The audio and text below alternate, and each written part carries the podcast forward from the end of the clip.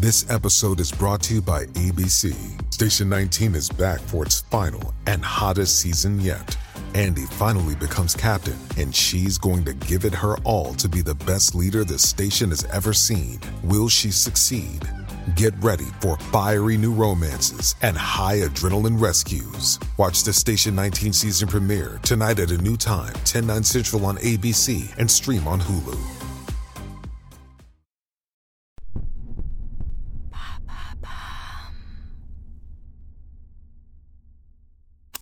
L'affaire Jean-Baptiste Rambla, épisode 3.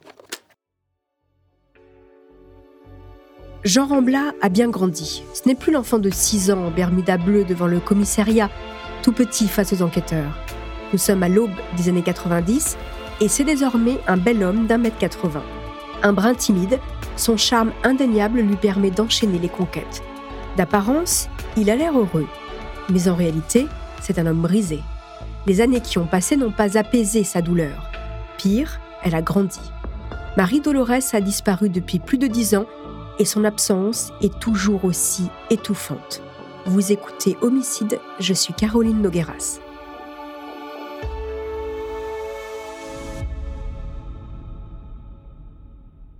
L'intérêt des Français pour l'affaire Ranucci ne désenfle pas. Livres, documentaires, reportages, interviews, enquêtes, contre-enquêtes, demande de révision, Jean est toujours ramené à son témoignage d'enfant de 6 ans. En fait, la vie de Jean s'est arrêtée le 3 juin 1974.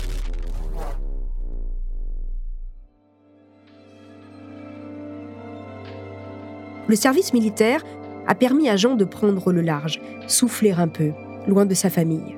Quel plaisir de ne pas être que le frère de Marie Dolores, d'être enfin Jean Rambla, mais le service terminé, à 19 ans, le voilà de retour dans cette ambiance anxiogène du petit appartement familial. Pour s'en échapper, Jean fume des joints, beaucoup, et il multiplie les aventures sans lendemain. Il a 21 ans quand, en 1988, au stade Vélodrome de Marseille, il tombe amoureux. Elle s'appelle Patricia, c'est une belle jeune femme, déjà maman d'une petite fille de 3 ans. Ensemble, il crée un nouveau foyer, loin de l'affaire Raducci. Jean se montre très affectueux avec la fille de Patricia. Il s'apaise, fume un peu moins, mais il trompe Patricia. Alors elle le quitte. Retour dans le petit appartement des parents. Octobre 1991. Une troisième requête en révision du procès de Ranucci est déposée par la mère du guillotiné. Encore une fois, Jean et son père Pierre vont devoir témoigner devant les jurys. Ils sont fatigués. À chaque fois, ils doivent se replonger en 1974. Alors comment faire le deuil? Comment avancer? Cette requête est encore rejetée. La justice donne encore une fois raison au Rambla. Il n'y a pas de doute. Christian Ranucci est bel et bien coupable du meurtre de Marie Dolores. Mais les médias, une fois de plus, ne sont pas d'accord et sont persuadés de l'innocence de Ranucci.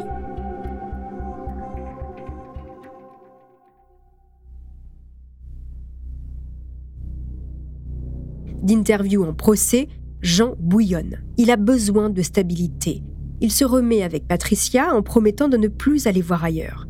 Le couple accueille un petit garçon, Thomas, mais Jean n'arrive pas à s'investir dans sa vie de famille. Vingt ans après la mort de Ranucci, Gilles Perrault, auteur du Pullover rouge, publie un nouveau livre. Et encore un coup dur pour Jean. Il est terriblement mal dans sa peau.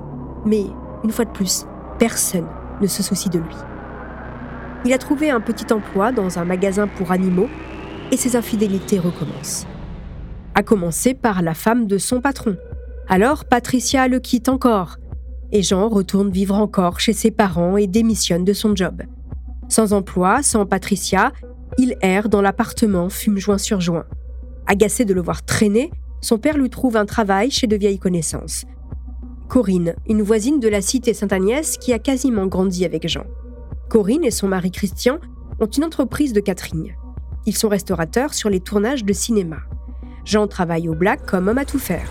Il conduit les camions, monte les chapiteaux de cantine, dresse les tables, débarrasse, fait la vaisselle. Un boulot harassant. Du cannabis, il passe à la cocaïne. Il devient accro. La poudre le rend sociable et lui permet d'exprimer ce qu'il n'arrive pas à dire quand il est sobre. En juillet 2003, l'émission fait entrer l'accusé est consacrée à l'affaire Ranucci. Évidemment, père et fils Rambla sont devant leur poste. Et encore une fois, l'angle choisi est celui de l'erreur judiciaire. Pierre et Jean se sentent persécutés, leur souffrance niée.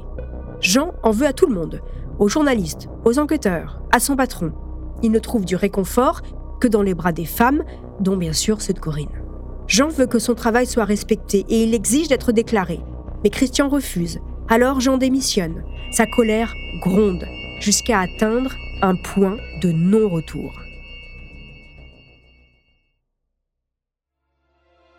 Avant de poursuivre cet épisode, une petite pause pour donner la parole à notre partenaire, sans qui ce podcast ne pourrait exister. Restez avec moi, on se retrouve juste après. «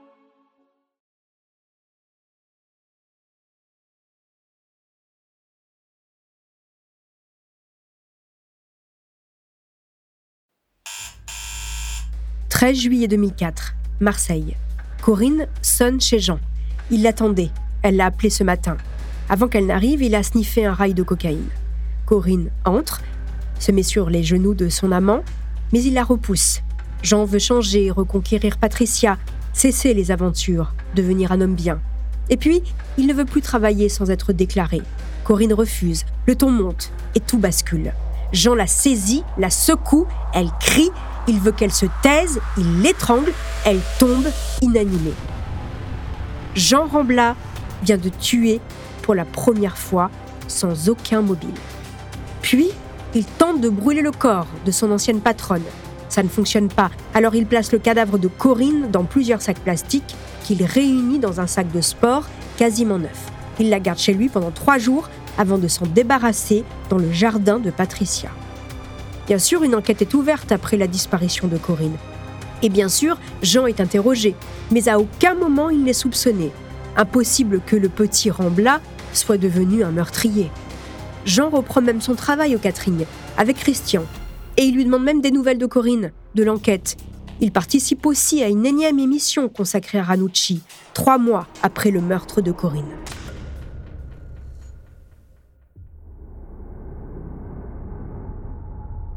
Les mois passent et Corinne ne réapparaît pas.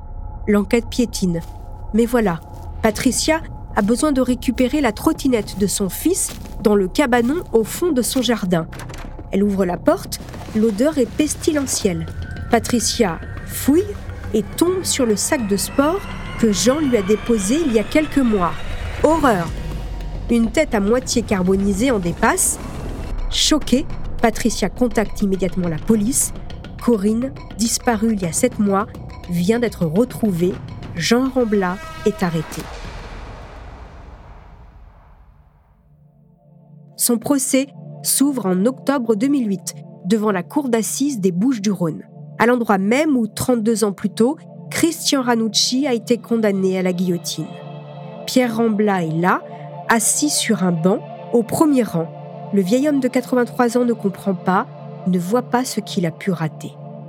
C'est à lui de dire pour la vérité, c'est tout. Mais je, vous jure que mon fils, mon fils, hein, si il a, caché sa vie. Depuis la perte de Sacha, depuis la perte de Sacha, mon fils, il n'était pas mon fils. Il n'était pas mon fils. Il a changé, il a changé, il a changé, il a changé.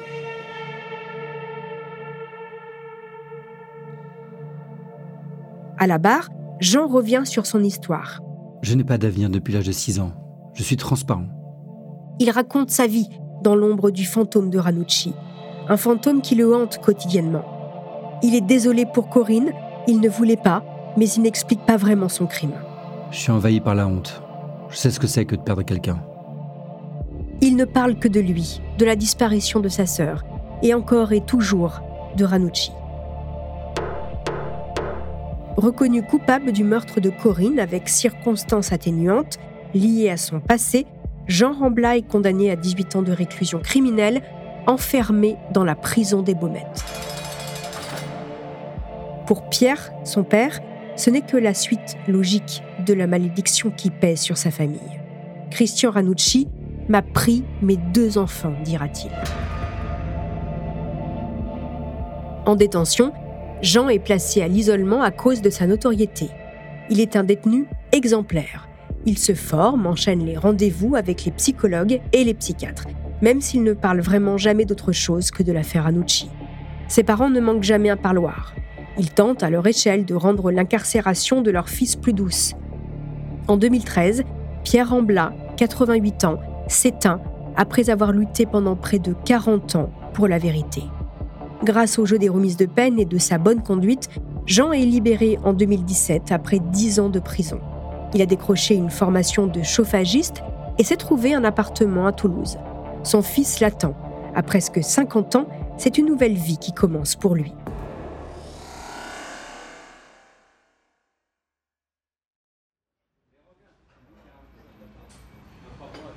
Son quotidien toulousain, c'est pétanque et PMU.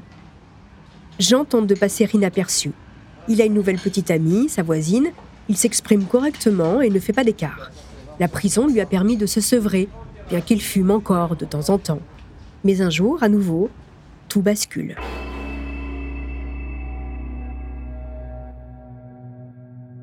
L'entreprise qui devait l'embaucher une fois son CAP en poche revient sur sa promesse. Et puis, son passé le rattrape. Dans la rue, un homme le reconnaît. Jean se renferme et devient complètement parano. À nouveau, ses démons viennent le chercher. Il tape dans la poudre blanche, s'achète un taser pour se défendre. Le 21 juillet 2017, il est tard, Jean est assis sur un banc dans un parc, le cannabis le rend un peu stone. Un couple s'approche de lui et il a le sentiment d'être agressé. Il se réveille, les mains en sang, et il ne se souvient plus de rien. Plus tard dans la journée, il a besoin de cocaïne. Il se rend dans le quartier populaire Arnaud Bernard. Là, assis dans un square, il se sent épié. Une femme le regarde depuis son balcon. Elle n'est qu'à quelques mètres. J'en vois rouge. La dame qui le fixe est la même qui l'a agressé le matin même. Il en est persuadé. Il entre dans l'immeuble, monte les marches 4 à 4 jusqu'au quatrième étage. Il frappe à la porte de gauche. La jeune femme du balcon ouvre. Jean se jette sur elle, la frappe de toutes ses forces lui tranche la gorge à coups de cutter.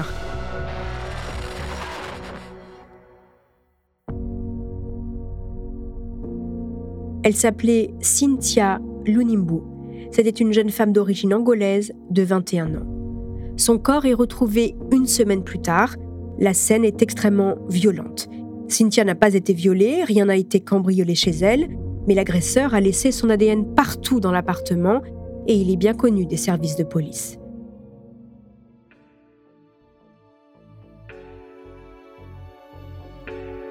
Jean Rambla, la cinquantaine, les tempes grises, a tué pour la deuxième fois.